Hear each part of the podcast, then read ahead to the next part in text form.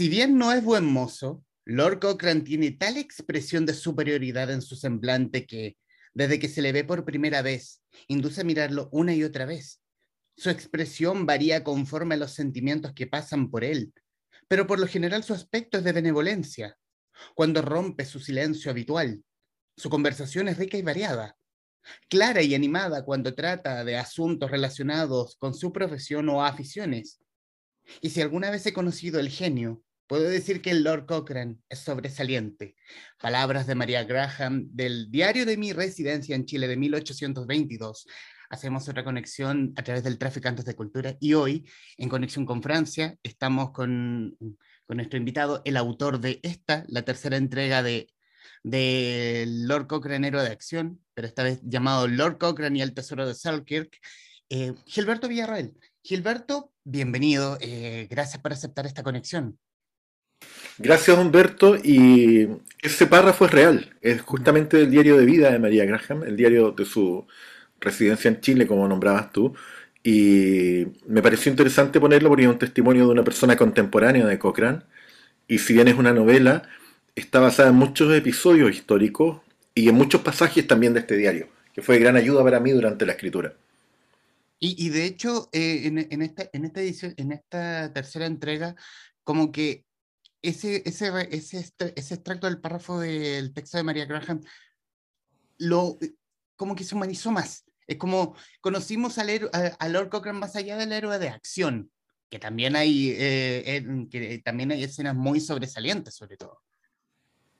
Claro, eh, sí, esta novela es como un poco más reposada, entre comillas, que las dos primeras, pues las otras dos transcurren en un periodo de no más allá de una semana, está muy concentrada la acción, hay mucha unidad de, tiempo y de espacio, sobre todo en la primera, que transcurre casi toda en un fuerte, ¿no? En Fort Boyard.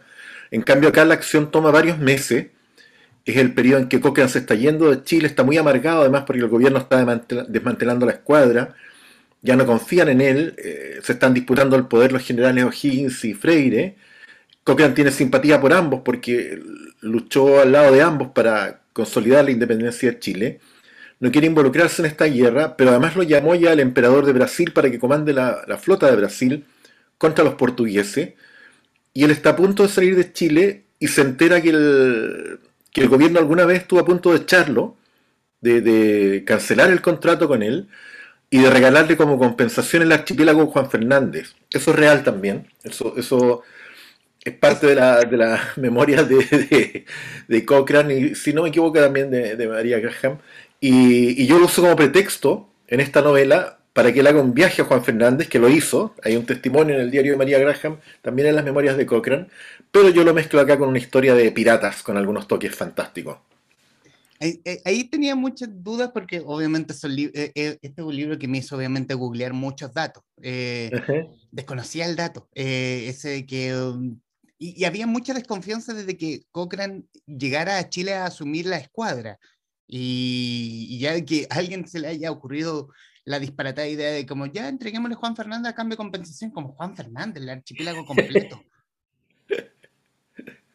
Sería todavía un condado escocés, imagínate, habría quedado como herencia. De hecho, en, Brasil, el, emperador estaba tan contento cuando Cochrane liberó la mitad del territorio, de lo que es hoy día el territorio brasileño, la, Amazonía incluida, eh, que creó para Cochrane tres títulos de nobleza, entre ellos el de Marqués de Marañao, y Douglas Cochrane, que es el actual Lord Cochrane, eh, lo conocí yo hace un par de años en la ceremonia que se hace en Londres todos los años ante la tumba de Lord Cochrane, él es Marqués de Marañao todavía es decir, conservó el título. Imagínate lo, curioso sería que el archipiélago Juan Fernández fuera propiedad hoy día de la familia Cochrane. sería una... pero, pero hubo alguien en el gobierno chileno que lo pensó en algún momento, y era porque si uno se pone en el contexto de la época, 1818, cuando él inicia su viaje a Chile, llega a fines de año, eh, la independencia de Chile todavía no la reconocía ninguna gran potencia, eh, Lord Cochrane era un, paria para los ingleses, era, un ex parlamentario de izquierda que se había peleado con todo el mundo, lo echaron del Parlamento, lo, echaron de la Marina, lo echaron de la Orden de Paz, que era la orden de caballería que le había dado la, propia corona inglesa por, sus hazañas durante la guerra napoleónica. Era un tipo caído en desgracia, había estado preso, lo habían acusado de fraude, él dice que fue una venganza, sus enemigos políticos. Los historiadores no se ponen de acuerdo todavía si realmente era inocente o no. La mayoría lo exculpa, dicen que era inocente y que fue una persecución política. Eh, de hecho, su, tío estaba bien involucrado y años después le pidió disculpas a una, prima de él por, porque su tío lo haya metido en este lío, eh, por culpa de él. Y mm, entonces era complicado. Entonces el, gobierno aparentemente en algún momento quiso regular y decir, bueno, nos va a traer más problemas con la corona inglesa, británica, eh, traer a este hombre para acá que tenerlo. Y por eso surgió esta idea de Juan Fernández que me pareció tan pintoresca como historia que fue el gancho, como te digo, para la novela y de hecho una parte importante de la novela y la primera aparición de los piratas eh, contra Cochrane eh, tienen lugar ahí, en la isla Robinson Crusoe que, yo conocí el año 1998. Así que afortunadamente, a pesar de que María Graham hace una descripción muy detallada, yo tenía también mis propios recuerdos para poder ambientar la, trama. Y, en, la época en cuestión, ¿cómo, cómo, llega a los oídos de O'Higgins, el director supremo de la época, e, el nombre, la figura de Lord Cochrane? Eh, ¿qué, hace, ¿Qué hace que esta naciente república eh, le confíe su naciente escuadra a este mm, rebelde inglés, perdón, a este rebelde escocés.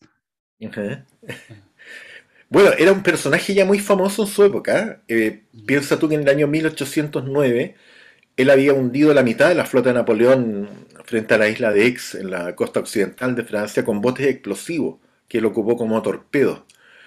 Eh, de hecho, estuvo a punto de destruir toda la flota y solamente se salvó la flota porque él, él entró con los botes explosivos a la bahía, provocó la explosión, se alejó en un bote, volvió a su fragata, pero estaba bajo las órdenes de un almirante. A Cochrane lo habían enviado ahí para que hiciera una especie de desempate porque la flota inglesa llevaba mucho tiempo bloqueando a la flota francesa, no la dejaba salir de esta bahía, y a Cochrane lo mandaron desde Londres para que pusieran en marcha este plan experimental con estos torpedos que eran botes llenos de explosivos, pero el almirante, por supuesto, que estaba a cargo del bloqueo, se sintió pasado a llevar.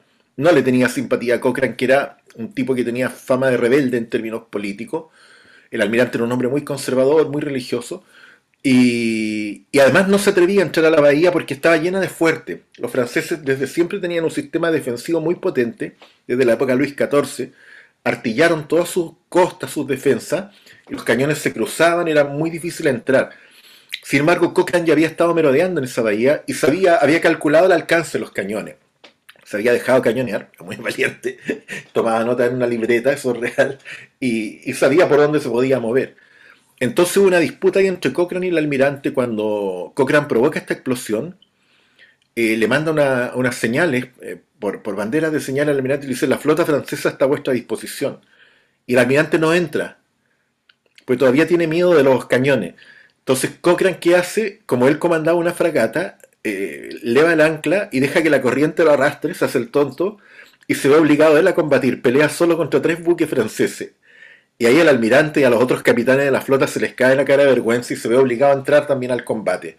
Pero para entonces la marea ya había subido y la flota francesa escapó por un río, el río Charente, que lleva al arsenal marítimo de Rochefort, que era donde construían los buques que también era un buen sistema defensivo porque los buques remontaban el río y se iban a encerrar este lugar fortificado que era Rochefort. Y se le escaparon varios barcos. Entonces el propio Napoleón después escribió en sus memorias que Cochrane habría podido destruir toda la flota aquel día. Duró tres días el combate, si no hubiera sido por, por el almirante que no se atrevió a prestarle mayor apoyo. Pero esto lo convirtió en un gran héroe de las guerras napoleónicas, muy famoso, y como te digo, además era un parlamentario radical para la época que defendía el sufragio universal y otras causas perdidas en ese momento. Entonces era un buen candidato para el gobierno chileno, que envió un, diplomático a reclutar oficiales. Eh, y uno de los oficiales con que se reunió fue Cochrane. Y él estaba más que dispuesto en ese momento, estaba cesante, como te digo. Estaba trabajando además en un prototipo de buque a vapor y dijo, bueno, le voy a vender mi buque al gobierno chileno, el gobierno chileno va a tener una flota de barcos a vapor, que fue otra oportunidad perdida por Chile, y, se vino para acá. Así fue como se gestó su, su venida. Las negociaciones empezaron mucho antes, por ahí por 1816, 17, todo el tiempo que él se demoró en preparar su viaje, y de hecho él tenía el plan de desviarse a la isla de Santa Elena, y sondear a Napoleón a ver si se quería fugar con ayuda de Cochrane y traerlo a Chile para que comandara las tropas. Y el gobierno chileno lo apuró porque la guerra todavía no estaba ganada en el sur, y él se tuvo que venir en línea recta. Y dos años después, cuando liberó el sur, cuando tomó Valdivia, mandó un emisario a Santa Elena a hablar con Napoleón, eh, pero ya era muy tarde, pues Napoleón murió, estaba muy enfermo y murió en mayo de 1821. Así que este plan delirante de Cochrane de traer a Napoleón a luchar por la independencia de Sudamérica no se pudo concretar. Seríamos colonia francesa. ¿Quién sabe qué seríamos? Eh, eh, eh, es absolutamente impredecible imaginar qué habría hecho Napoleón, si habría querido soltar el poder o no después de liberar Sudamérica en vez de Bolívar. si seríamos una especie de Commonwealth, pero, pero francesa, ¿quién? es imposible imaginarlo. Pero, pero era un plan loco que tuvo Cochrane, tras muchas locuras que él hacía, pero él era capaz de, llevar a, cabo sus locuras. Era, era, un tipo muy audaz y muy genial para la época. en, el, libro menciona aspectos históricos como adornados con obviamente el tema de la narrativa que la hace más, que la hace rápida, a pesar de, lo, de, lo, extenso del libro. Em, ¿Y, qué es lo que hacen en este conato previo eh, al terremoto de Valparaíso que hace que Freire, que hace que Freire vaya camino a Santiago a tomar el poder, o Higgins esté básicamente entre la espada y la pared, y, y, el poder mismo con las ganas de desarmar la escuadra y deshacerse de Cochrane? Claro, justamente había mucha desconfianza en esa época, O'Higgins ya está muy aislado, eh, hay, muchas denuncias de corrupción en su gobierno, sobre todo contra uno de sus ministros, Rodríguez Aldea. Eh, el Senado ya no lo quiere tampoco, de hecho él va a abdicar pocos meses después, mi novela empieza en noviembre de 1822 y O'Higgins abdica en enero del 23, o sea, muy pocos meses después. Entonces, este periodo cuando empieza la novela, que es además la noche del terremoto en Valparaíso, y que te da una idea de lo cíclica que es la historia de Chile entre crisis política y terremotos y maremotos, una cosa que se repite así con una regularidad escalofriante cuando uno revisa en una línea de tiempo larga. Eh, el gobierno en ese momento, eh, y lo dice María Graham en su diario, los agentes de Estados Unidos han convencido al gobierno, los agentes diplomáticos de Estados Unidos, de que ya que el gobierno eh, consiguió la independencia, no necesita una escuadra, si la escuadra era para pelear contra los españoles. Se lo están convenciendo, pues Estados Unidos ya está mirando al Pacífico como una zona de influencia y Chile tenía una gran escuadra después de haber formado la expedición libertadora del Perú. Entonces hay muchas presiones de, gobierno como de Estados Unidos para que Chile desmantele la escuadra. Y O'Higgins está paranoico porque piensa que si, si no lo hace, la escuadra se puede pasar para el bando de Freire. Y Cochrane, como te digo, tenía relación de, confianza con ambos. Había sido un leal subordinado de, de O'Higgins, al punto que se peleó con San Martín en Perú por defender siempre la causa del gobierno chileno cuando San Martín empezó a armar su propia flota, una flota peruana, y se proclamó protector del Perú. Entonces, había luchado lealmente bajo bandera chilena Cochrane, y, pero además se había hecho amigo de Freire en la campaña del 20, cuando Freire le pasó soldados, infantes de marina, en el fondo los primeros infantes, para capturar los 17 fuertes y baterías de Valdivia. Entonces Cochrane no quería involucrarse en una guerra civil, él redacta una proclama, despedía a los chilenos, que está en el libro, que real también, donde él dice que no, quiere involucrarse, y, además ya los habían llamado de Brasil para, que fuera a luchar ya con rango de almirante, entonces, y, para más remate, y, por eso la novela empieza ahí, la noche del terremoto en, Valparaíso, que afecta a toda la zona central, se viene abajo su hacienda en Valle Alegre, que es donde él había querido echar raíces. Él tenía la nacionalidad chilena en ese momento, se la habían dado por gracia desde que llegó a Chile. Él quería retirarse ya de, las campañas militares, navales, quería vivir tranquilamente como agricultor el resto de sus días con su familia, su señora venía en camino. Y, este terremoto también le trastoca los planes. La posibilidad de una guerra civil en Chile y el terremoto lo terminan de convencer que ya no tiene nada que hacer ahí y, sí aceptar la oferta de, del emperador para ir a Río de Janeiro y, comandar la Armada brasileña, crear y comandar la Armada brasileña. Eh, tú, eh, bueno, eh, escribiste y produjiste la serie documental Lord Cochrane, Capitán, Capitán de, Mar, de Mar y Guerra, rodada en siete países. ¿Cómo nace el, el gusto por la figura de Cochrane? ¿Nace, junto con la producción del documental? No, mira, hay como dos hitos. Porque cuando uno es chileno, cuando es chico, lo, estudia en el colegio y, y, es como la figura de uno de los libertadores de Chile. Pero es muy exótica esta idea de un lord eh, británico en suelo chileno, y de hecho si tú te fijas, eh, es un personaje que siempre se menciona con, con esos dos nombres, Lord Cochrane, ¿no? No es O'Higgins, San Martín, Carreras, Lord Cochrane. Es como un nombre muy exótico. Cuando eres niño te, te queda esa cosa dando vuelta.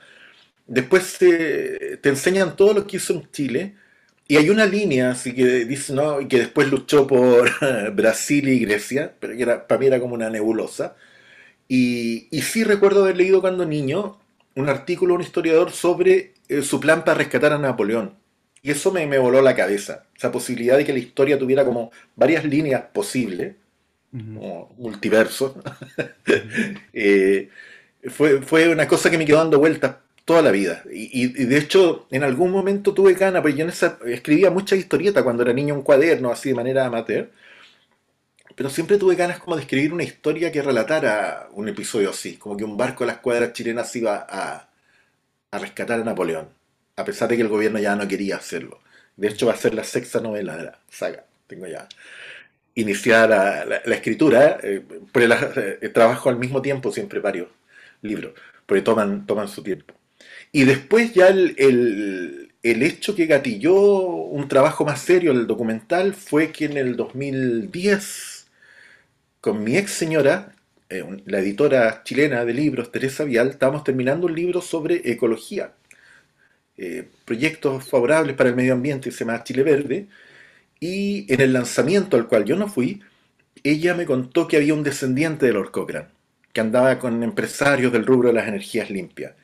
Y, eso me, dio mucha curiosidad, como un descendiente de Lord Cochrane, 200 años después en Chile, haciendo qué, y empecé a averiguar y, vi que estaba construyendo un parque eólico, se llama Adam Bruce, que era escocés, que era descendiente por el lado de, eh, de su madre, su abuela había sido nieta de Cochrane, y me nació la idea de hacer un documental. Yo dije que hay una historia, un, descendiente de Cochrane con un lado inventor también, en Chile 200 años después, y, mi idea era que, él fuera investigando la vida de Cochrane en los países en que vivió y luchó Cochrane y narrando el documental. Y bueno, empecé a desarrollarlo eso con apoyo de un fondo Corfo, el guion, el trailer y todo. Y después el año 2014, cuando me vine a Francia, eh, gané el concurso del, Consejo de Televisión y eso me permitió rodar en siete países. En Inglaterra, Escocia, Francia, Grecia, Chile, Perú y Brasil. En 16 ciudades reconstruimos realmente con ayuda de Adam, que se portó un 7, él fue el narrador del documental, lo hicimos en inglés, así tipo BBC, quedó muy lindo. Está en, los derechos los tiene UCB, que lo pasa todos los años. Y aprovecho de contarles que está disponible también en Onda Media ahora. A través del Consejo de TV se puede ver gratis. Si lo buscan en Onda Media, Lord Cochrane, capitán de mar y guerra, está disponible para, para territorio chileno. Así que eh, es una buena noticia esa también. Dura 90 minutos, son tres capítulos de media hora cada uno. Y durante la escritura del documental, yo, fui el productor y el, guionista lo dirigió Christian Elwin. Y durante la escritura comencé a leer novelas napoleónicas. Aparte de los libros de historia, como para empaparme un poco de la época. Y descubrí que Cochrane había inspirado un género en sí mismo que era la novela, la ficción naval napoleónica. Yo no conocía eso.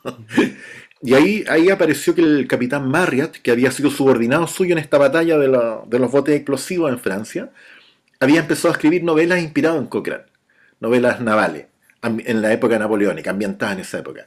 Y en el siglo XX aparecieron dos sagas más, que fueron la de Hornblower, que hubo una película con Gregory Peck, y hace poco una serie de la BBC también, hace unos años, y después la de Master and Commander, que se hizo la famosa película con Russell Crowe. Y las dos están inspiradas en Cochrane. En los dos casos es un marino audaz eh, que pelea con barcos más pequeños contra barcos más grandes, que tiene un lado medio inventor, que lo acusan de fraude. Si tú te fijas, las novelas están calcadas, a pesar de que los autores dicen que Cochrane fue uno más de los que inspiró, están calcadas de la biografía de Cochrane. Entonces, mientras rodaba el documental, yo dije que entretenido sería escribir una novela naval napoleónica, pero con el verdadero Cochrane como protagonista. Estaba tan embalado durante el proceso del documental que dije, sería interesante como devolverle su lugar en la cultura pop.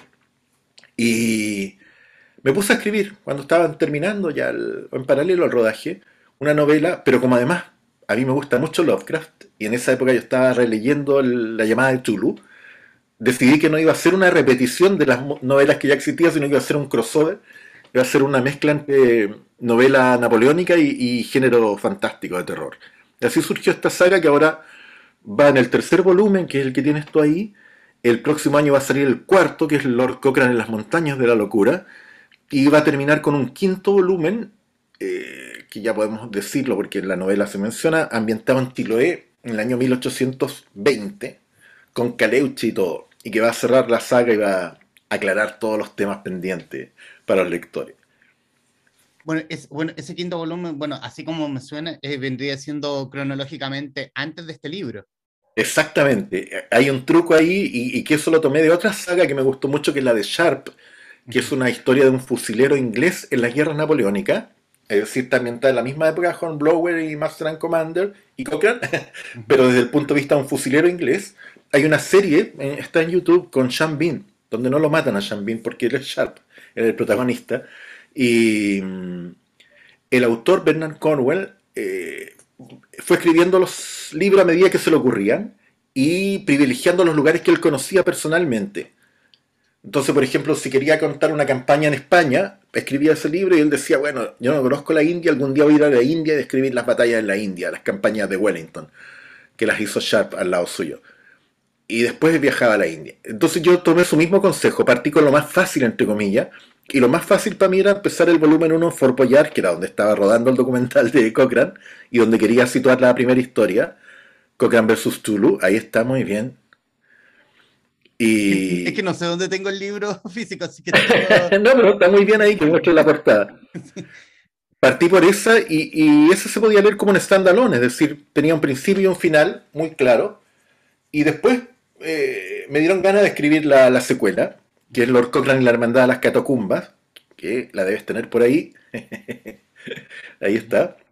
Esa está ambientada 11 años después, en París, y retomo, se reencuentra a los personajes que los lectores conocieron en Cochrane vs. Tulu.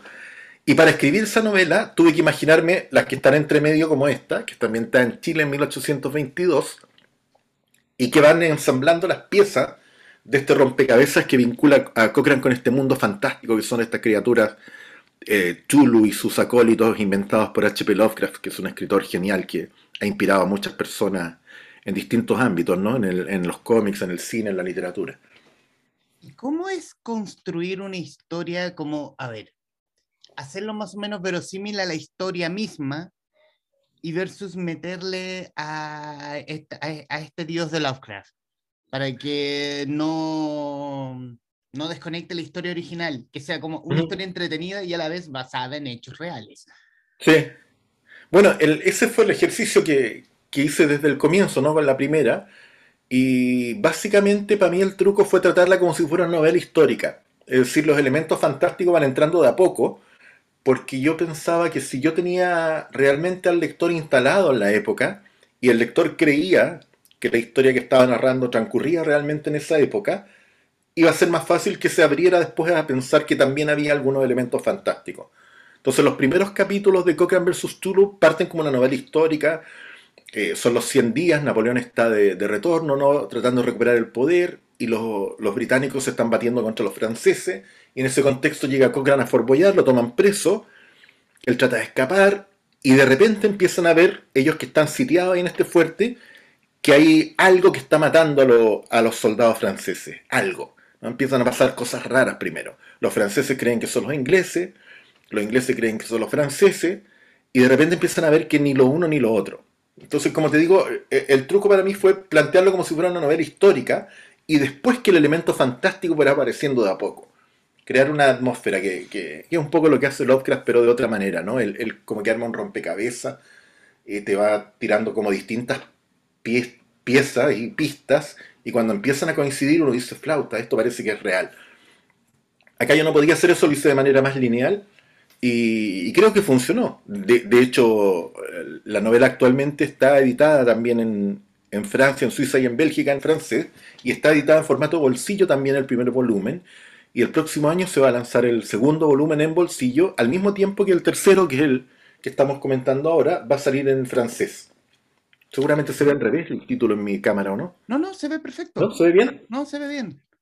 Y, y eso, pues, ha, tenido buena acogida la saga y como te digo, cuando escribí el segundo volumen, como estaba ambientado 11 años después, yo me pregunté, bueno, ¿qué le pasó a Cochrane entre medio? Pero ¿qué pasó también en su relación con estos elementos fantásticos que ya instalé? ¿Qué pasó con estas criaturas? ¿Dónde están? ¿Cuál es su origen? Eh, hay, gente, hay más gente que sabe. Y ahí se me fueron apareciendo las otras novelas en la, en la cabeza.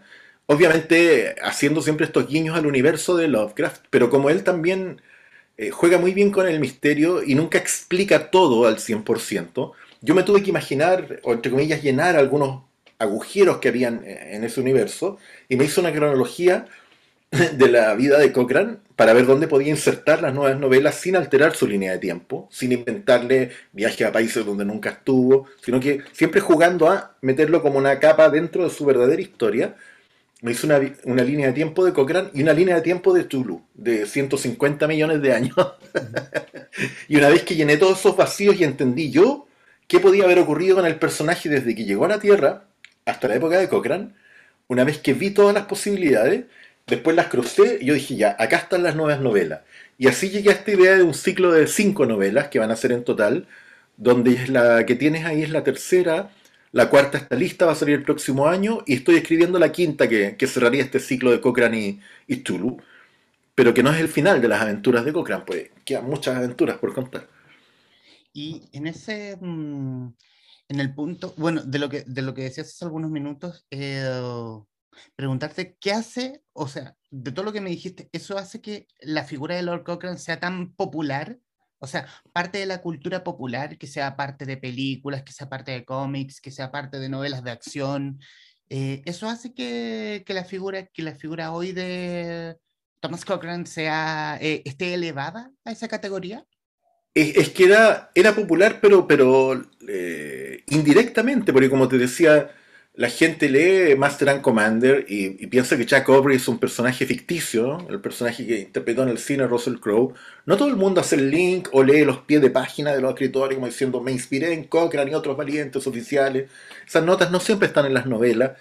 Eh, entonces yo creo que no no es tan conocido, es conocido como figura histórica, en algunos países, yo como te decía, reconstruí su ruta en 16 ciudades. En Brasil, el Museo de la Marina tiene una sala completa dedicada a Cochrane. En Perú no lo quieren tanto, pero se peleó con San Martín. Y es un personaje más polémico. En Grecia también. Eh, en Francia los franceses no lo conocían prácticamente. Aparece apenas mencionado en algunos libros de historia o en estas alusiones de las memorias de Napoleón. En, eh, en Inglaterra es un personaje que también es conocido más como marino, pero no tiene monumentos visibles como en Escocia, pero sí está enterrado en Westminster Abbey, donde están todos los próceres de, Inglaterra. Pero yo te diría que para el inglés promedio tampoco es tan conocido. Algunos historiadores dicen que es un, héroe más grande que Nelson, el almirante Nelson que murió en Trafalgar. Eh, a la hora de, de, hacer un balance dicen que Cochrane hizo más cosas y que era más genial pero yo creo que un personaje que todavía estaba escondido dentro de la cultura popular, habiendo inspirado a otros personajes. Imagínate que Hornblower, por ejemplo, además de ser un personaje novela, cuando Gene Roddenberry hace el piloto de Star Trek, de Viaje a las Estrellas para NBC, el pitching de él era eh, Hornblower en una nave espacial. O sea, el Capitán Kirk está indirectamente inspirado en la figura de Lord Cochrane también, si uno sigue la pista para atrás, pero son cosas que la gente no sabe. Entonces, lo, que yo me puse como misión en estas novelas era como eso, como instalarlo también en la cultura popular, no solo como personaje histórico, donde ya está, y ya existe, y en Chile hay monumentos, y hay calles en Perú, y en Brasil, y, hay monumentos en Escocia. Como personaje histórico está instalado, pero yo quería mostrarlo más en todas sus facetas, y, por eso lo, lo, convertí más como en un héroe de acción, como un James Bond del siglo XIX, exagerando quizá algunas cosas, pero basándome siempre en hechos históricos, en sus dotes de inventor, en su pasado político y en sus campañas militares. Ahí no cambié nada. ¿no? todas esas alusiones están basadas siempre en una eh, extensa investigación histórica. Llevo 10 años ya buceando en el personaje. Entonces, yo creo que ahora, eh, por lo menos ese es un, poroto que yo me anoté, tengo que contarlo con orgullo, está instalado como personaje literario en Francia y, es gracias a estas novelas, los franceses lo, descubren ahora como personaje. Y todos los artículos que han salido acá en la prensa, en la Fundación Napoleón, los destacados que han hecho los bibliotecarios de París sobre las novelas, ha sido para ellos descubrir por primera vez a este héroe escocés como personaje literario. Ha sido divertido. Digo, se logró el objetivo de alguna manera. Y en la construcción de la, historia misma, quiero como, ¿cómo fue darle una voz? Eh, imaginarlo, eh, no, no, no solamente como la figura histórica, es darle una voz, es como... Sí, sí, yo, en mi, yo, en mi, cabeza es como yo siento, él habla así, él habla como con, con autoridad. Eh, para él se planta frente al director supremo y le dice, ¿sabes qué? Esto pasa, está. Y, no, y, tampoco hay un miedo de decir como, ay, ¿qué me va a decir él? No, él lo va a decir porque no, tiene, no, no, pierde, no pierde absolutamente nada. decir, renuncio y me voy a Brasil, fin. Sí. Claro, eh, es interesante esa pregunta porque eh, eh, no es fácil, digamos, es como hacer hablar a Napoleón, ¿no? Que en algún momento me va a tocar también en una secta novela. hay mucha investigación, leí las memorias de Cochrane, él escribió en su momento cuando era viejo, con ayuda de un escritor, un ghostwriter, un libro que se llama Autobiografía de un marino, y que fue un gran éxito. Él estaba viejo ya, él era el, último héroe vivo de las guerras napoleónicas, había recuperado su prestigio, sus condecoraciones al final de su vida en, Inglaterra, y alcanzó a ver en vida eh, un cierto reconocimiento hacia su figura. Y ese libro está narrado en primera persona, y lo he leído varias veces en inglés, en español, todas las versiones que he pillado. Después escribió otro que se llama Narración de mis servicios en Chile, Perú y Brasil, que es genial porque sigue las otras campañas. Eh, de lo único que no hay es de su campaña en Grecia, pero uno de sus hijos publicó de forma póstuma un libro que incluye también la campaña de Grecia, a partir de los documentos y cartas de Cochrane. Piensa tú que estos personajes históricos iban a todos lados con un secretario que tomaba nota de sus reuniones, elaboraba un acta, siempre tenían a alguien al lado eh, para dejar constancia un poco para la posteridad de lo que estaban haciendo. Eran, eran muy autoconscientes en ese sentido, pero como, además se movían a nivel político, para evitar malos entendidos y calumnias, siempre andaban tomando notas y, guardando las cartas y los decretos y todo. Tienen potentes archivos que se conservan hasta hoy día. Tuve la suerte de hablar con la familia Cochrane además para el documental. Entonces me contaba, por ejemplo, una anécdota que lo retrata muy bien a Bruce. Me decía que su abuela, la abuela de Adam, jugó en las rodillas de Lord Cochrane, era, su abuelo. Imagínate tener esa conexión con, el personaje. Y me decía que cuando él era viejo se disfrazaba con una piel de oso y perseguía a los niños, a los, nietitos, hacia los guaguitos, con una piel de oso para enseñarles a vencer sus propios miedos. Imagínate un abuelo corriendo disfrazado de oso, Lord Cochrane cuando viejo. Entonces, llegó un momento en que me sentí como capaz de canalizar al personaje y darle un tono, una autoridad, como dices tú, decir, ya, así se va a portar. Y es sabido que era, un tipo que muy inteligente, que planificaba muy bien las cosas, pero que tenía también un temperamento un poco sanguíneo. Y, no era diplomático, no era un buen político, era muy intuitivo, se peleaba mucho con la gente. Entonces tenía como ciertas claves que me han permitido desarrollarlo ahí como personaje y tomar la opción también de que hable de una manera más contemporánea. Eh, la, manera de redactar en aquella época es mucho más rebuscada, con frases mucho más largas. Sería muy tedioso para los lectores leer eso y, los diálogos obviamente están un poco adaptados a un lenguaje más contemporáneo, pero como están basados en datos históricos, yo creo que generan igual la sensación de estar ahí en la época. Cuando uno lee, no, no sé si eso mejor te lo pregunto a ti como lector, digamos, pero te sientes transportado, me imagino, a la época cuando lees la novela. Ahí, está, está como el momento en que comienza el terremoto y uno, uno dice como, este tipo está loco, pero comanda, pero comanda el Risen Star, pero con, pero con una habilidad y lo salva y es como, y claro, te pone, te pone en la época, pero también te pone como, oye, si esto fuera una serie, una película, sería, esto sería tremenda escena, atento Netflix, sería tremenda escena.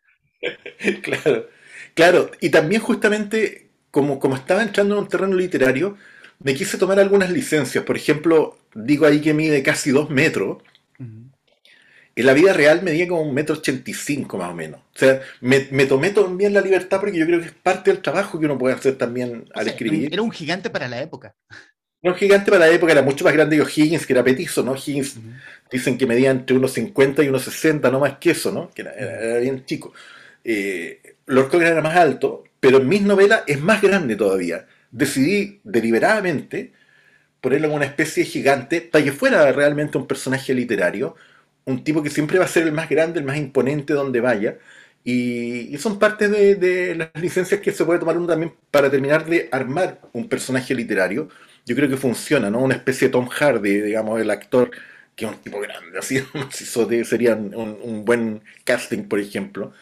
Y, bueno, ya que lo planteas, hay, hay mucho interés en, adaptar el primer libro como, como serie. Hay una productora francesa que está negociando los derechos con, con el Departamento de Derechos Extranjeros de Random House en Barcelona. Así que de aquí a un tiempo a lo mejor vamos a tener novedades también, buenas noticias con eso. No sé cómo se las van a arreglar, pero yo cuando escribí... Me suena muy cara, pero muy buena. después de haber pasado por la experiencia de hacer películas de bajo presupuesto en Chile, yo me sentí muy libre cuando escribí la novela. Yo dije, una batalla, un barco a vapor, una tormenta, un monstruo. Yo dije, el papel aguanta todo. Y qué divertido que ahora alguien quiera abordar eso desde el punto de vista de la producción audiovisual, quiero ver cómo se lo van a arreglar. Hay, otra parte del libro y que obviamente me llamó la atención, lo busqué en Google, no lo encontré, eh, que era la impresión que le daba eh, Cochrane eh, a la llegada de Higgins a Valparaíso, con esta orden de guardias mapuches que tenía, lo consideraba como una orden pretoriana. Es, sí, es una figura literaria, no, no es que en la época le dijeran que era su guardia pretoriana, pero sí hay varios testimonios, entre ellos de María Claro, eh, piensa, piensa que es una época eh, de casi guerra civil. La, guerra de independencia fue un conflicto principalmente entre chilenos. las tropas españolas, los oficiales españoles llegan en un momento más tardío y siempre son menos, ¿no? Y siempre están comandando en el sur, por ejemplo, sublevando a los mapuches. Eh, entonces hay muchos enfrentamientos chilenos contra chilenos. Si uno lo ve así, y de hecho a esas alturas ya estaban peleados entre sí también los próceres, eh, todo lo que pasó entre Higgins y los Carreras, entre San Martín y los Carreras, que se querían eh, derrocar mutuamente, con los resultados que todos conocemos. Eh, la misma pugna con Manuel Rodríguez, que fue asesinado y, hasta hecho desaparecer el cuerpo, imagínate. Er, era muy dura esa época y, era, era básicamente un enfrentamiento entre compatriotas. Entonces, era difícil confiar en los demás. Y O'Higgins, que había estudiado en el Colegio Naturales de Chillán, con los hijos de los caciques, tenía una cercanía con, el mundo mapuche, hablaba mapudungún, tenía una hija con, sangre de pehuenche, que, tuvo antes que Demetrio, y, se movilizaba a todos lados con esta escolta, que, le protegía la vida de, un atentado. Entonces, eso no, está inventado, digamos, es real. Y, lo puse en la novela justamente para mostrar lo, turbulentos que eran esos tiempos. No, no, son mucho menos ordenados y organizados que como se ven en los cuadros de, la época. quiero, quiero irme a otro de los personajes, básicamente el villano, a Gervasio Corrochano. Lo, único que lo único que encontré en Google fue una calle en Toledo. Y es todo no, claro. de Corrochano. Eh, Corrochano es ficticio. Eh, es un ah. personaje de ficción. Lo, porque si tú te fijas, eh, históricamente los personajes contra los que combate están todos muy bien identificados siempre, el virrey del Perú, eh, los capitanes de distintos barcos. Y acá para esta historia de pirata, que, que, no pasó eso en el viaje de Juan Fernández, no, él peleó en distintos momentos de su vida y en distintos países contra buques piratas. Pero el, villano para esta historia es una invención y el apellido es de un compañero español en la Escuela de Cine de, San Antonio de los Baños en Cuba, donde yo fui alumno de un taller en el 2002. Y es una humorada porque eh, Ian Fleming, el autor de James Bond, usa los apellidos de los, compañeros de Eton, que es una escuela muy elitista de Inglaterra. Scaramanga, Blofeld eran sus compañeros de colegio. Entonces yo tomo los nombres de algunos compañeros, cuando necesito villanos españoles, de los compañeros que tuve en la escuela de cine de La Habana, que tenía compañeros de toda Iberoamérica. Entonces las catacumbas, por ejemplo, en la Hermandad de las Catacumbas, el coronel López Guerrero, es un homenaje, entre comillas, a mi amigo Abraham López Guerrero, que viene de ganar el Goya, ahora mejor corto animado. Y Corrochano era otro realizador sevillano que, estudiaba conmigo, y, y cuando tuve que inventar el villano le puse su nombre pero los piratas del águila en esta novela son, son ficticios. son personajes literarios, que están inscritos dentro de este contexto histórico, que es el viaje de Cochrane a Brasil, donde hace este desvío para explorar las montañas de la locura, que es la ficción de nuevo que, que viene de la obra de Lovecraft. Ahí donde yo cruzo estos dos mundos, ¿no? El de la novela histórica y la novela fantástica. Y que en la ficción las montañas de la locura están en Chile. Claro, la Antártica, ¿no? La Antártica misma. E, eso es una cosa que ahora yo he aprovechado de promover acá con, con mis editores franceses, ¿no? de, de bolsillo y de, la edición normal, de decirles que Chile eh, y lo, ha inspirado muchas obras importantes de, de, la literatura y autores como, como Lovecraft, como Melville, como Edgar Allan Poe, y, que yo lo que voy a hacer en esta saga es como recuperar eso también, el, el el ángulo chileno de, de, estas creaciones literarias, cruzándolo con el universo de Lord Cochrane. Es como Chile, manera, es casa, Chile, es una casa de monstruos mitológicos. Pero es una manera de poner a Chile, situarlo bien de nuevo en el mapa. Eh, eh, como que me he ido poniendo más ambicioso digo, con, con, los libros. Primero quería instalar a Lord Cochrane como personaje, ahora quiero recuperar también todos ese imaginario chileno y mostrar cómo ha inspirado a otros grandes escritores y, y, y reciclar un poco esos mitos también bajo el alero de, de esta serie de capa y espada y, de monstruos con, con Cochrane.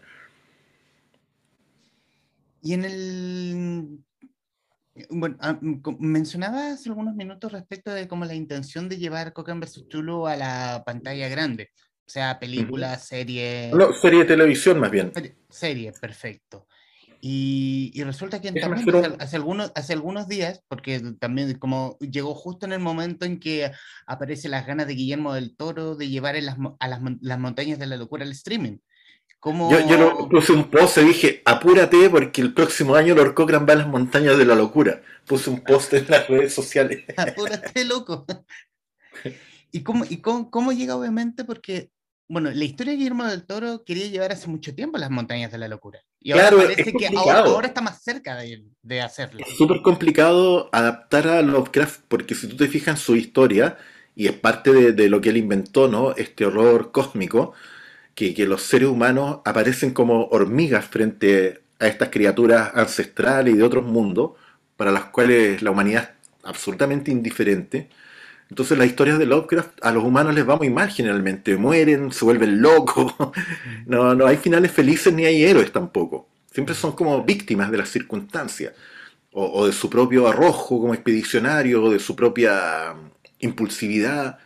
Entonces eh, el problema que tenía era ese, que, que se había conseguido Tom Cruise en un momento como productor y como parte del elenco, seguramente para tener un héroe que entrara y saliera de las montañas, que es lo mismo que hago con Cochrane. Cochrane para mí es el único que es capaz de entrar y salir vivo de un lugar como ese, ¿no? Entonces, me funciona también de nuevo mezclándolo con una novela histórica eh, y con el género fantástico. Lo que dice Guillermo del Toro ahora en la última entrevista es que ya no quiere hacer una superproducción, que quiere hacer algo mucho más pequeño, de otra escala, con menos decorado y más de atmósfera, yo creo que más, más fiel a Lovecraft. Y me imagino que si lo hace como serie de TV, incluso se puede dar el lujo de, de, que muera casi todo el elenco, ¿no? Como un poco como esta serie de terror que produjo Ridley Scott, eh, sin final feliz, digamos, que, es mucho más complicado para una producción de cine eh, con un presupuesto grande y que necesita recuperar muchos costos. No se pueden arriesgar ahí un fracaso los productores, entonces por eso le ha costado tanto sacar adelante el proyecto. Pero yo creo que si lo enfoca como serie de televisión o como película para, para esta plataforma, puede que lo logre. Y yo estoy súper tranquilo, pero yo ya lo logré, yo ya terminé la cuarta novela, que es la que complementa esta otra, y, y, hago que Cochrane recorra las montañas de la locura y vivo para contarlo. Bueno, bueno, en la historia en una conversación que tiene con O'Higgins es como lo mencionas, eh, hombres que se vuelven locos, y ahí entra el corsario Alexander Selkirk, que, uh -huh. que, que, que, un personaje real que es el personaje real, y que en la historia se vuelve loco, que lucha con este monstruo de nombre impronunciable, y que obviamente Higgins no le da juicio, pero sí Cochrane, porque sí luchó con ese monstruo. Claro. Lo, lo que se dice ahí en la novela es que no se sabe si luchó o no, pero que encontró como la madriguera, ¿no? Y que, es, y que volvió loco de ahí, que vio algo más, ¿no? Vio otra. Pero claro, el, el gancho que uso yo ahí es como Selkirk estuvo abandonado en Juan Fernández cuatro años, y que fue lo que inspiró la novela Robinson Crusoe y la isla se llama así hoy día Robinson Crusoe, eh, y dije, ¿qué pasaría si Cochrane en este viaje a Juan Fernández, como tenía pegado en la cabeza que le había hecho el viaje a Juan Fernández, ¿qué pasaría si en este viaje él encuentra pistas dejadas por Selkirk que lo conduzcan al fin del mundo, a, encontrar el pasaje que lleva a las montañas de la locura? Fue así como enganché a este personaje histórico que es Selkirk dentro de la trama de, de mi novela. Me parecía que podía ser un buen gancho y le daba esta amplitud de nuevo a decir, ah, pero hay pistas desde hace siglos que es algo bien de Lovecraft también, ¿no? Cuando él va mostrando indicios de distintas épocas para crear estas realidades eh, fantásticas. Y en, los minutos que nos quedan de esta grabación, Gilberto, y bueno, citar la el último, uno de los posts que subiste a tu cuenta de Instagram, que es cuando siempre te preguntan cómo podemos leer el ah, claro. cómo podemos leer los libros, y que das la orden, y que das un orden preciso para poder llegar a él. Eh, eh, en realidad, la, gracia es que se puede leer en cualquier orden, eso es lo que yo traté de indicar ahí, pero hay un orden que es el de publicación, ¿cierto? Que los puedes mostrar ahí. El primero que se publicó es Cochrane vs. Tulu, que lo tienes ahí en, la mano. Después se publicó Lord Cochrane y la Hermandad de las Catacumbas, que lo tienes también ahí. Y el que viene de salir ahora es Lord Cochrane y el Tesoro de Selkirk, ¿cierto? Exactamente. Y es que fueron publicados en 2017, 2018 y 2021 respectivamente. En el 2020 publiqué una novela de vampiros que es Zona Cero, de la que hablamos el año pasado, que también en algún momento se va a publicar en, francés. Y, ese es el orden de aparición. Es decir, los lectores que han ido comprando los libros los han ido leyendo así. Y por lo tanto ahora con el Tesoro de Selkirk están yendo para atrás, están llenando vacíos entre el 1 y el 3, ¿no? que, yo encuentro que es muy divertido ver a los personajes en distintos momentos de su vida, claro. Encontrar, eh, ahora, cronológicamente, leerlo desde acá. Y ahora hay un orden cronológico que es exactamente, primero es Cochrane vs. Tulu, 1815, después Lord Cochrane el Tesoro de Selkirk, 1822, y después viene la Hermandad de las Catacumbas, que es 1826. Si uno lo lee en orden cronológico, también funciona. Ese es el trabajo que yo me di de tratar de hacer que los libros funcionen en cualquier orden de recorrido que uno puede entrar en cualquier momento de la saga porque los personajes hacen alusión en algún momento a lo que ha pasado en los otros libros, entonces el lector no queda perdido. Y seguí también ahí el recorrido que hace mm, Bernard Corwell en la saga de Sharp, porque él hace lo mismo. Tú caes por casualidad en un libro, yo entré así en su saga. Caes por casualidad en un libro, te gustó el personaje, hiciste con él una campaña militar, y si quieres leer otro, puedes leer otro, pero en cualquier orden. Entonces yo traté de hacer lo mismo. A pesar de que las novelas están inscritas dentro de un mismo arco argumental, componen un ciclo de cinco, eh, los lectores pueden entrar donde quieran. Son bienvenidos en cualquier momento los nuevos lectores. Y yo creo que los que lo han leído en orden de publicación, es decir, los lectores más fieles, que han ido comprando un libro cada año, eh, van a disfrutar los guiños que hay, de ver a los personajes más amigos, menos amigos, cuando se conocieron, cuando ya han recorrido mucho camino juntos. Eh, es bonito eso de reencontrarse con ellos en diferentes momentos. Yo creo que ese es como el placer más grande, pero como te digo, se puede leer en cualquier orden y, y comunitario. Hablar, hablar de las ediciones chilenas y sobre todo de las portadas, porque las portadas están con, la, ah, pluma, con la pluma de Félix Vega y que le da, le, da un, un plus y, y, pone como en el lugar preciso a Lord Cochrane. Sí, sí. Por ejemplo, la, la, de este último libro. Es espectacular y ahí, el, eh, claro, Félix es un talento a nivel internacional, a él lo han publicado también en, España y en Francia. Y es una maravilla poder contar con él eh, para las portadas de estos libros. Desde el primero, que instaló al personaje, que instaló este universo sobrenatural, hasta ahora, que resume en una sola imagen el tono, el espíritu de la novela, la novela de aventuras, de pirata, con algunos toques fantásticos, ahí la, bruma, la niebla, que aparece el misterio. Es una maravilla y de hecho, eh, digo, lo puedo contar, porque no, es un secreto de Estado, pero eh, en estos días entregué el manuscrito final de la cuarta, que es Lord Cochrane en las montañas de la locura, y no solo mi editor chileno, Daniel Olave, tenía interés ya empezar a, trabajar luego en la novela, sino que Félix la quería empezar a leer pronto para inspirarse para la portada. O sea, eh, hay un trabajo muy profesional detrás eh, mucho cariño por la saga y yo estoy feliz de que él sea el ilustrador de las portadas de las ediciones chilenas. Es una maravilla, un lujo. Y, ya mirando, obviamente, futuro, eh, bueno, reiteraste estos, estos próximos dos libros respecto de la saga de Lord Cochrane. ¿Hay algo más? Algo que obviamente podemos, porque el año pasado, digamos que saliste de la, de la pata histórica y te metiste en ciencia ficción con muertos en Santiago, con vampiros. Sí. Eh, ay, no recuerdo el nombre que ocupaste, pero voy a... Zona cero. El zona, claro, zona cero, pero no ocupaste vampiros. Es como, no, chupa sangre. Chupa sangre. Claro, ocupaste con estos chupasangre. ¿Hay algo más visto? ¿Hay algo que te tenga como obviamente ocupado fuera de lo, esta saga de cinco libros de Lord Cochrane? Claro, mira, eh, yo ya estaba escribiendo el quinto y, eh, trabajé harto este año, terminé bien cansado porque hubo un momento que estaba trabajando en tres novelas al mismo tiempo. Estaba con la tres, que es esta, la cuarta, como están las dos conectadas, y la quinta, que es precuela, ¿no? Que va a estar en el año 1820 en Chiloé y que está enlazada también, pero con una parte de estos hechos. Entonces quería que fueran absolutamente coherentes entre sí y, y, que se pudieran leer en cualquier orden. Fue mucho trabajo eso. Así que ya terminé la tercera, se publicó, terminé la cuarta, la entregué y ahora retomo la escritura de la quinta, que tenía como 150 páginas ya avanzadas. Y voy a poder enfocarme en eso. Pero además vengo de ganar acá una residencia de escritura, que es una invitación de una municipalidad del este de Francia, de val de y del Ministerio de Cultura francés. Y voy a estar becado de, enero a junio del próximo año en, el este, en val de en un edificio patrimonial, la, la Cité Radios, que la construyó Le Corbusier, el arquitecto, eh, trabajando en, una, en un proyecto de escritura. Y para esa residencia yo postulé con una novela policial.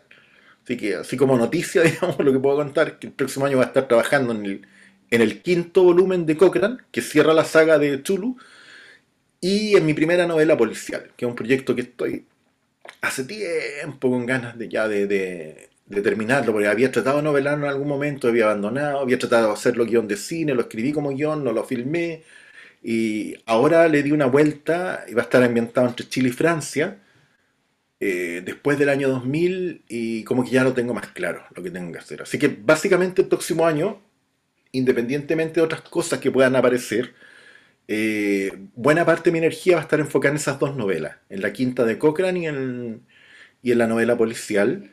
Y hay un sexto Cochrane que lo tengo medio votado todavía porque va aparte, pero que es el crossover de Cochrane y Napoleón. esta idea de rescatarlo de Santa Elena. Esa va a ser novela histórica ucronía, ¿no? Porque va a tratar de rescatarlo en circunstancias que ellos nunca se encontraron. Pero eso va a ser como un prison break, ¿ah? una semana ahí de suspenso en Santa Elena, bajo las narices de 2.000 guardias, a ver qué es capaz de hacer Cochrane. Oh, suena, suena genial como el... No está mal. No, para nada. ah, y, la, y la novela policial, el, el, desafío que me puse es tratar de hacer el primer borrador en francés. Por hasta ahora yo he escrito todas mis novelas en español, aunque vivo en París porque el francés no es mi lengua maternal, me ha costado mucho más aprenderlo. Ahora ya soy capaz de, hablar y eh, darme a entender. Eh, me falta mucho mejorar mi ortografía todavía, eh, la gramática, y es un desafío que me puse para el próximo año. A ver si soy capaz de, de escribir la novela policial, el primer borrador en francés. Tengo seis meses para, tres días a la semana encerrado en el este, para ver si soy capaz de hacerlo. Una pregunta respecto de, la saga que me, que me cuentas de, Lord Cochrane. Eh, ¿Lord ¿Mm? Cochrane en Brasil no está como contemplado la historia o no hay nada que rescatar de su aventura brasileña? Te voy a decir una sola cosa, no. La saga de Master and Commander son 21 novelas. Ah, perfecto. me, encantaría, me encantaría pulverizar su récord. pero hay ganas. que tengo, si, si no como tantas carnes rojas y hago ejercicio, capaz que lo logre, no sé. Bueno, eh, ya, ahora, ahora sí en los minutos finales. Eh, bueno, estos minutos finales son tuyos para que digan lo que guste respecto de este último libro, respecto a la figura de Cochrane, respecto a los lectores chilenos, de los franceses. Por favor, adelante. Ya, pues. Bueno, muchas gracias. Estoy muy contento porque es la primera entrevista que doy en Chile sobre mi libro sobre la tercera novela de la saga Cochrane. Así que muchas gracias a ti por este espacio. Gracias a los lectores también tan fieles que, me ubican a través de las redes sociales, eh, especialmente a Silencia, una bloguera que está organizando una lectura conjunta, que el año pasado fue una súper buena experiencia. Ella se conectaba con lectores online eh, para comentar el libro a medida que lo iban leyendo.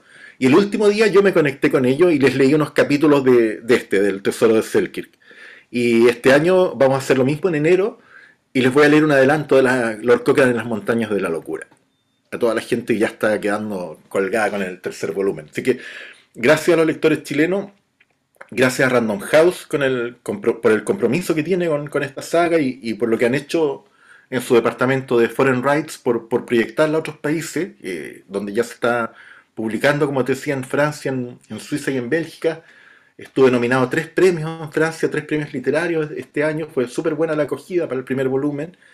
Y gracias a los libreros en Chile, yo no, he viajado todavía, menos por la pandemia ahora, a hacer dedicatorias ni nada. Así que eh, los libros se han sostenido gracias al cariño de los lectores, gracias a las personas como tú, a los comunicadores, eh, a la editorial, eh, a todos los esfuerzos que hace por promoverlo, pero ha sido muy lindo ver que, la gente ha hecho suya esta saga eh, sin estar yo de cuerpo presente en Chile.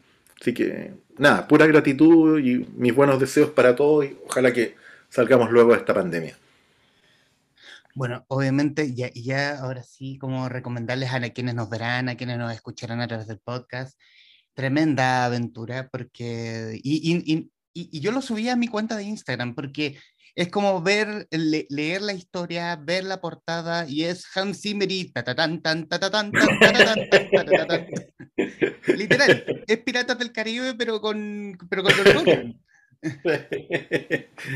Bueno, ojalá que en algún momento lo, vean en, imágenes de movimiento también. Como te digo, hay, hay, unos productores que están súper motivados y, y, muy interesados en el primer libro y en los siguientes también. Así que ojalá que eso también llegue luego a puerto está caminando bien en todo caso. Gilberto Villarroel, autor de Lord Cochrane y El Tesoro de Selkirk, eh, editado por Suma de Letras en conversación con los traficantes de cultura. Mi estimado Gilberto, muchísimas gracias. Gracias a ti, Humberto, y saludo a todos los lectores. Hasta pronto. A quienes nos están viendo, escuchando, gracias. Nos veremos en cualquier momento. Adiós. Chao.